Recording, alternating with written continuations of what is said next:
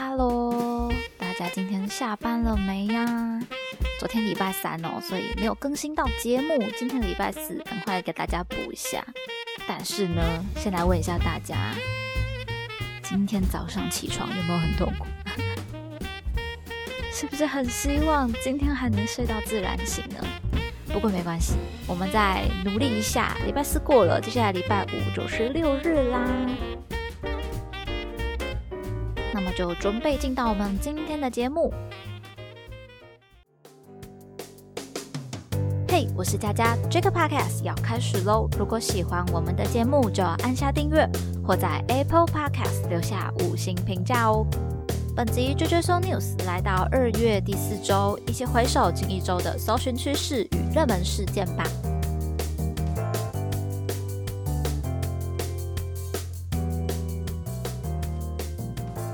个礼拜有发生哪一些值得我们关注的事情呢？当然，除了佳佳今天要分享的议题之外，也欢迎大家可以来留言呐，或者分享其他更多，或者是嗯，你们对今天议题有哪一些想法的内容？那么就来看到二月二十八号，关键字麻疹来到两万笔以上的搜寻。这边关键字呢要提到的新闻，就是今年首次出现的麻疹群聚案例。疾管署发言人罗一军表示，北部某医院男性医护人员在二月十三日医院工作时接触到确诊感染的个案，二十四日出现症状，二十七日确诊，是今年的第二例本土麻疹案例。根据疫调显示，个案可能在传染期间到过桃园第二航厦美食街、新北市中和区光华街的梁家米粉堂。而依据 WHO 监测的资料显示，去年全球疫情明显上升，其中以欧洲区增幅最大。欧洲区有超过五点八万的病例，是前年的六十二倍。其次则以哈萨克、亚塞拜然、俄罗斯等国家也是非常严峻的情况。那今年到目前为止呢，欧美各国也有不断的来报告一些零星的案例。疫情明显较去年同期还要上升，所以就有评估了，去年的麻疹疫情暴增，主要是因为疫苗接种的覆盖率下降了，所以也评估疫情会持续到今年。把这边新闻的重点分享给大家之外，我觉得应该要来好好的一起认识一下。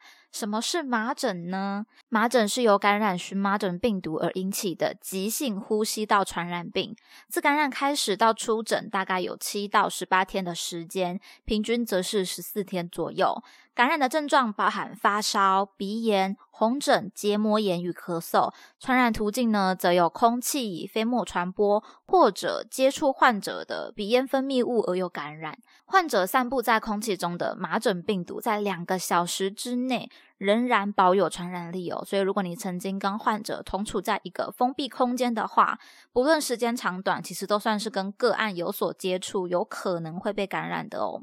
所以这样看起来呢，麻疹的传染力其实还蛮强的，在出疹前后的四天内都具有传染力。那即便没有出疹的情况，其实从发烧的前一天到退烧后的三天内都是可传染的期间。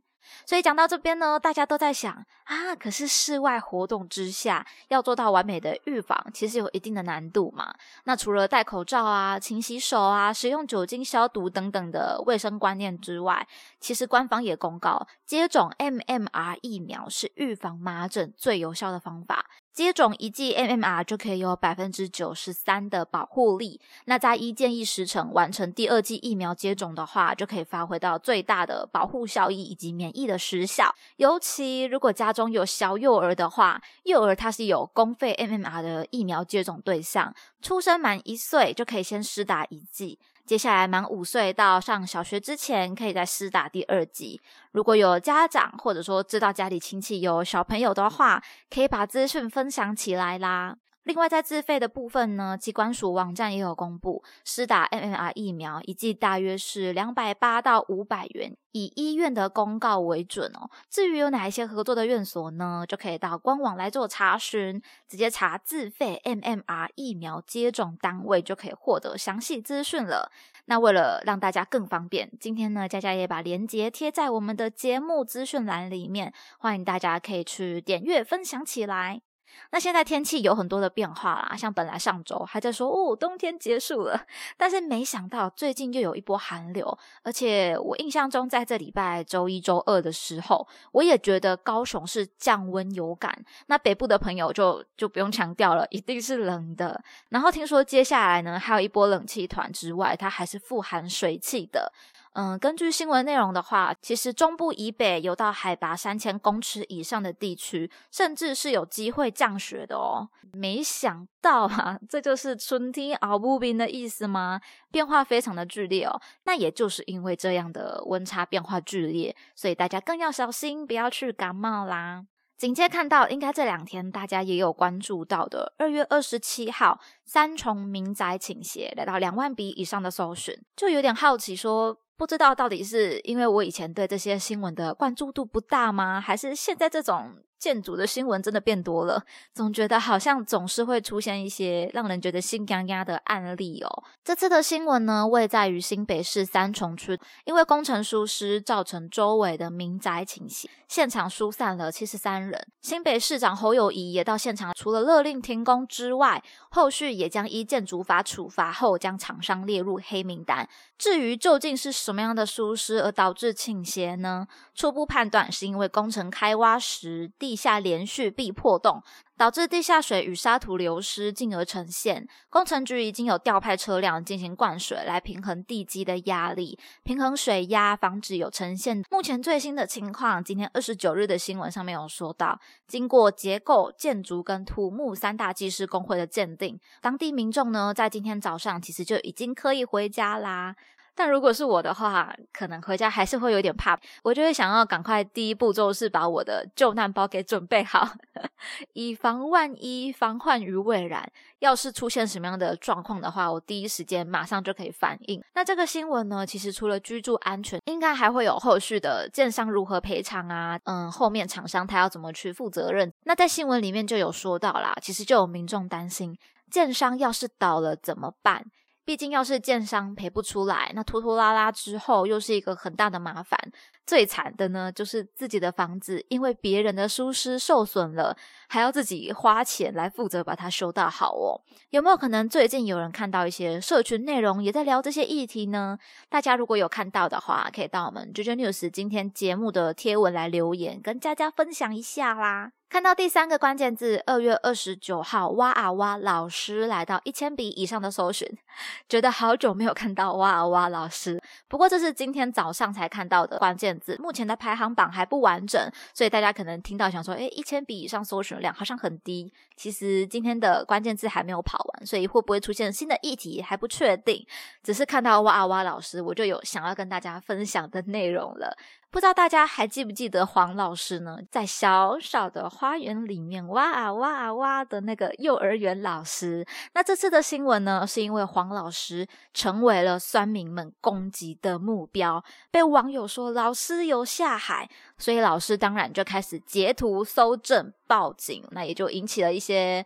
嗯，网络啊，新闻上的一些关注，还记得我们之前也有一集节目来专访过律师，聊到在网络世界里面的诽谤啊、侮辱的问题，都是会触发的。那这次在黄老师这边的做法也很正确，马上的截图搜证，然后下一步应该就是可以来找律师讨论要怎么走后面的步骤了，并不是说追不到哦，因为这种酸民被揪出来的案例其实已经不少。如果大家想要回顾相关的知识议题呢，在我们专访第七十九集就讲了很多很丰富的内容，也可以直接看我们今天节目的资讯区，帮大家准备好连接了。所以千万不能轻忽这些你以为没有什么的网络言论问题啦。然后因为讲到儿歌，我就想跟大家分享的是，不知道最近你们有没有滑到一个可爱的洗脑歌，就是蘑菇蘑菇。这是一首台制儿歌哦，不过我是最近才开始滑到它的。它应该不知道是去年还是一月那个时候，可能就有红过一阵子了嘛。只是我最近才看到它，好像说，呃，台湾老舍的热狗也很喜欢这一首歌吗？他的儿子很喜欢这样子。蛮有趣、蛮可爱的。我觉得跟小小花园有异曲同工之妙。如果我还有在滑到的话，我会把它分享在 JJ News 的现实动态给大家看一下，它有没有可爱。但是要论好记的程度、洗脑的程度，可能还是小小花园略胜一筹。但是论可爱、论疗愈，我觉得都是有达到的。就把这个小趣事分享给大家。那也欢迎大家可以告诉我，你们有没有花到过啦？紧接最后的关键字，在二月二十六、二月二十八都有出现的是二二八事件，五千笔以上的搜寻。二二八事件呢，今年已经来到了七十七周年了。每年在于新闻上啊，政治的人物上，其实都会有不少的关注度在上面的。这个事件对于现在的台湾社会来说，应该蛮注重于转型正义这一块的议题。这个词大家应该也不陌生啦。那今年不一样的呢，就是在二二八这一天，政治档案条例新制修正已经正式施行了。重点的改变呢，包含持续并扩大征集八十一年十一月六日之后的档案，那六个月内完成机密档案的检讨，加速解密，促进公开。那原本以国家安全啊或者对外关系限制应用的一些解密档案，即日起也已经可以开放应用喽，并且有启动主动通知的机制，保障档案当事人的权益。所以，其实我觉得最大的重点就在于这些历史记忆的完整公开，不要让这些错误有被掩盖起来的感觉。希望可以还原真相啦，促进社会和解。那可能对于现在比较年轻世代的朋友，二二八事件的共鸣可能比较低一点，因为似乎它更像是一个在课本里面会看到的东西。所以呢，今天的最后，我就想要推荐几个关于二二八事件啊，或者说呃，在那个年代的一些故事的电影作品来给大家。第一个就是《悲情城市》，导演是侯孝贤。第二个是古岭街少年杀人事件，由杨德昌执导；第三个超级大国民由万人执导；第四则是返校由徐汉强执导。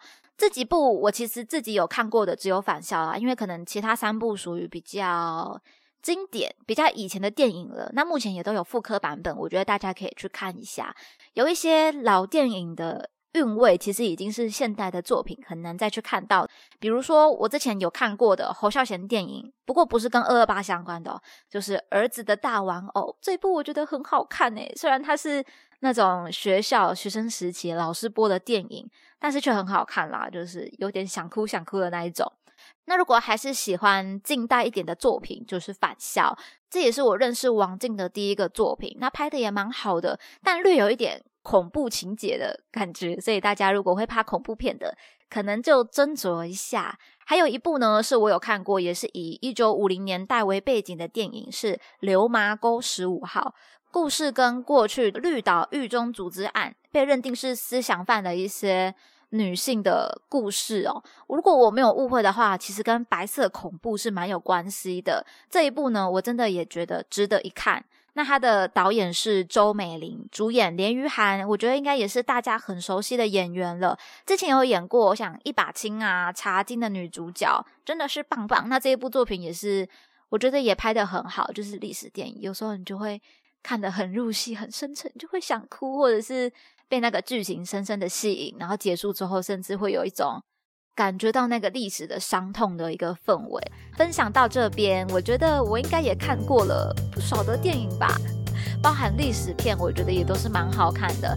其实我平常没有是喜欢看一些影集呀电影的人，所以呢，哎，最后就是欢迎大家可以再推荐更多的作品啦，或者分享一下你有没有看过这些影片，有哪一些感想吧。那么今天的内容就分享到这边，听完节目欢迎留言你的任何想法。佳佳也会一一的来回复哦。